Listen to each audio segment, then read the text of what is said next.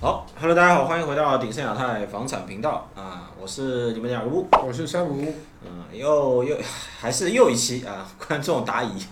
有一个网友就说，他说我们上一期视频有聊，就是说布里斯班的一个住房情况嘛，聊了一下，就是说在这边啊住公寓、住联排别墅、住住别墅大概需要准备多少钱啊，心里面要有个底。然后有个网友就意思就过来，他说我先租房子住，他想知道就是说这边的一个租房情况怎么样。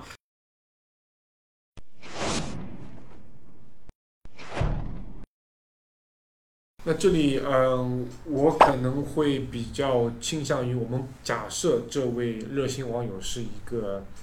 留学生或者是学生家长。嗯。那因为大家都知道，那个城市这么大嘛，你不同区域，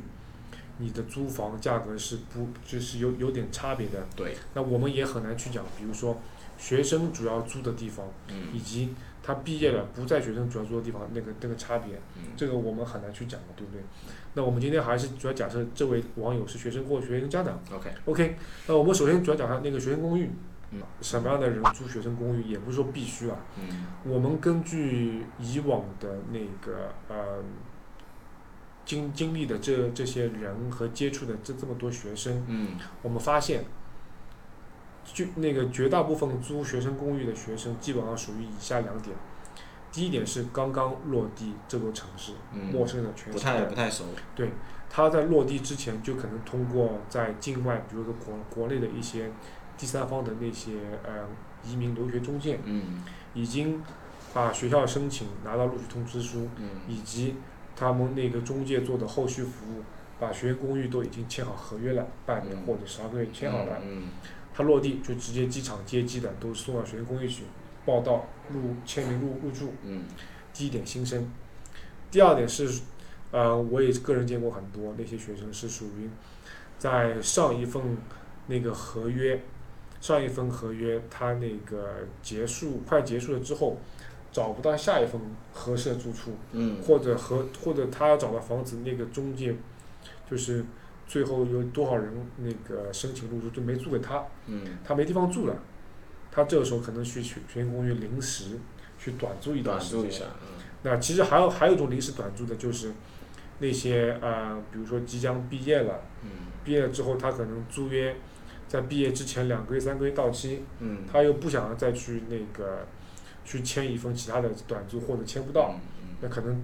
住学生公寓会比住那个呃 Airbnb 就是那个爱彼要便宜一点，嗯可能就去租租这种学生公寓。 ，OK。对，据我了解的话，学生公寓的花费应该是在两百五十块钱到四百四百出头吧，嗯，应该在这个范围这个范围之内都可以租到，呃，地段还不错的学生公寓。嗯啊，价格上面唯一的区别就是，便宜的呢，它可能就只是一个 studio，啊，相对来说就自己的就私人的那块空间会比较小一点，可能会在呃五平米或者六五六平米左右吧，我感觉。那基本上我们接触的很多学生，他都是，呃，刚来租了学生公寓，可能签了十二个月租约，没有住满十二个月就已经转租约搬出来的。绝大部分原因还是两种，第一种，呃应该是两种在一起了。第一种是它贵，嗯，第二种是它小。对，相对来说比较小。对，所以蛮多学生就学生中学学生公寓适应了一段时间之后，对对于城市啊、学校啊都有更更多了解了，可能会跟同学一起去出去一起那个租一个那个两两房公寓然后它的好处就是说，可能呃，学生公寓里面会有一些设施，施。对比方说面向学生的一些设对施。其实学生公寓顾名思义是主要是租给学生嘛，而且我知道，如果你没有有效学生卡，你都不能嗯去租学生公寓。 对，还是住不进去。那里面它设施学生设施会比较多，比嗯如说娱乐室啊、健身房啊、那个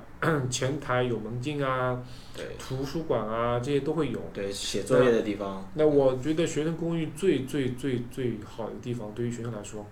它的位置嗯非常非常好对。它的位置基本上你下楼都是公共交通，直接去学校都很近。对。然后你的生活都是比较便利的。因为在开发商做学生公寓项目之前，他们就已经考虑好说他们的群体是什么样的群体，嗯他们就会嗯往这方面做。对另外，，这另外一这个这里那个多科普一句啊，嗯学生啊公寓只租不卖，他们只租不会卖的。 对学生公寓是不能卖的。然后还有一个好处就是他们的水电煤网都不用管，对，啊它，都住进嵌在里去面都都都都可以含在那个价格里全面。包在里面对嗯但外面住公寓的话，你可能要自己去打理。那我们说一下这边，如果您是一个留学生，或者是您是留学生家长，嗯那孩子第一次要出远门去，啊比如说来布里斯本留学，嗯他是除了学生公寓之外，自己出去租，那你可以租别墅，可以租联排别墅，也可以租公寓。嗯，那这三者之间的一个是我们做一个横向和纵纵向的比较吧。好，呃，先先说公寓吧。先说公寓吧，因为别墅、联排别墅和公寓，因为别墅、联排别墅大家都是可能是合租的嘛。我嗯，们公寓也去找一个合租的例子，比方说一个两房公寓。都两房嗯对。对，我们以两房公寓来举例子啊，像外面去两个学生共同去，就去合，就合合租在一一个起两房合租一个两房公寓，它大概每个学生这样花费大概是什么样一个情况？在市中心附近，嗯，据我了解啊，可能是在三百块钱一个人吧，是不是？差不多。啊，差不多应该三百块钱一个人，可能如果便宜点的话，可能可以租到个两百五十块钱这个样子。就是说我我们这个价格里面是不包含水电煤网价格。嗯那一般来说，呃，布里斯本三所大学，昆山大学和昆山和昆山科技大是在市区附近的，以及在市区的。嗯当然说，就按照以那个为例子，在市区周边，前面雅各布说，那个两个人基本上是在两百五到三百，应该两百五已经很便宜了。嗯那你再加上一些水电煤，可能是超三百一个礼拜。嗯就是我们按周来算，那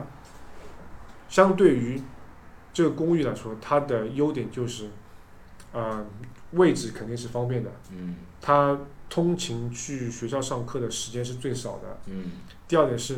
公寓肯定是最安全的，对，相对来说比较安全。对你进这个公寓大厅以及你住哪一层，每个公寓它除了钥匙之外，还有一个门禁卡。嗯比如说你住在十五层的门禁卡，只能到十五层，或者是公共区域，嗯它不能到十六、十七层。嗯所以保证了他的人员住那一层就是就只能那层人去，所以这个是住公寓的一个优点。的确有很多家长反映，就特别是女生家长，嗯希望自己孩子住公寓安全一点。嗯，对对，然这个后考量也比较多一点。对，然后另外一个优点就是公寓嘛，它毕竟虫啊会相对来说少很多，啊，对，它没有花园，少相很对比多。较干净一点。对对对。那公寓的劣势，那那可能就是一个是租金贵，相对来说，对，一个相对来说租金贵，还是比学生公寓要便宜。对，那那还有一个就是呃公寓嘛，就是它的那个面积会比较小，但我觉得这个对于学生来说还 OK。但已经够了。对，大部分学生都只只是自己住自己的房间而已，其实是够用的。对，然后有自己的卫生间，然后客厅的话，其实两个人共享的话，已经已经很大了。对，是够用的。那那个呃，我们联排别墅最后说吧，就它联是排介别于两种产物之间。那比如说别墅的话，其实，嗯，按照这个城市化的那个城市化进程，大家都知道公寓是在那个城市中心嗯或者是每个郊区的一个呃商圈中心会有公寓，嗯出去之外都全是别墅了。嗯那别墅的话，就是前面讲前面讲的几个公寓的优点，它就是可能是它的缺点。嗯去学校通勤时间长，嗯那个住起来的那个可能发生的治安情况越会比公寓多。呃，对，有听说学生住别墅被偷啊，或怎么样，还是还是时有发对，生因为。它没有门禁卡，对你翻墙或那个就可以进去。对啊公寓它不可能爬楼爬几几十层。对对对，那还有呃一个劣势，就前面说的虫，虫子。比较。我想说，我想说还有一点就是，相对来说，它的居住的密度可能会比公寓还要更高一点。对，比如说一般别墅最起码是三卧室，三卧室三都卧已室经基本上都是四到五卧室。对，三卧室都比较老的那种别墅。那比如说我们说四卧室，四卧室如果说里面有情侣学生的话，租一个主人房就是有带自己卫浴的，嗯，那可能就已经两个人，对加上另外三间卧室，可能那三个人就五个人，就是它最低就四到五个人。对，那就会比较相对来说可能比较公难公共区嗯难管理、难控制了。有些说 OK，我我我跟你两个人去谈，哎，今天谁打扫或怎么样，或者大家去 share 一下，就就很方便。但是人越多，你知道这意见就很难统一。所以那我们说说别墅的优点吧，优点便宜，便宜，除了便宜就没其他的了吗？呃，能够可能就能够感觉一下，就是说在外面住住住别墅到底什么样的感觉吧。嗯，因为便宜这绝对是首当其冲的。第二点，嗯，大我概多少钱呢？比方说在像嗯，比如说我们南区吧南区就华人区这边，可能嗯，最便宜的可能也一百、一百一、一百二一周，对，一稍百稍微贵一点可能是150一百五、一一百六一周，那就是公寓至少是一半以下的价格，呃一半以上价格，对不对？对，差不多公寓的一半价格吧，对一对。半一半。那别墅的另外一个优点，可可能是我个人感觉啊，就是你人多有些时候未必是坏事，就是如果这几个人是比较情投意合的，嗯对，大家都不会有什么小小矛盾的，这个可能可能就不是那个坏处了。对，英雄联盟开黑啊，现在不玩英雄联盟了，那住别墅给个人感觉最大的是，逢年过节的时候，那个呃别墅可以后院可以可以烧烤啊，或或者别墅里面那个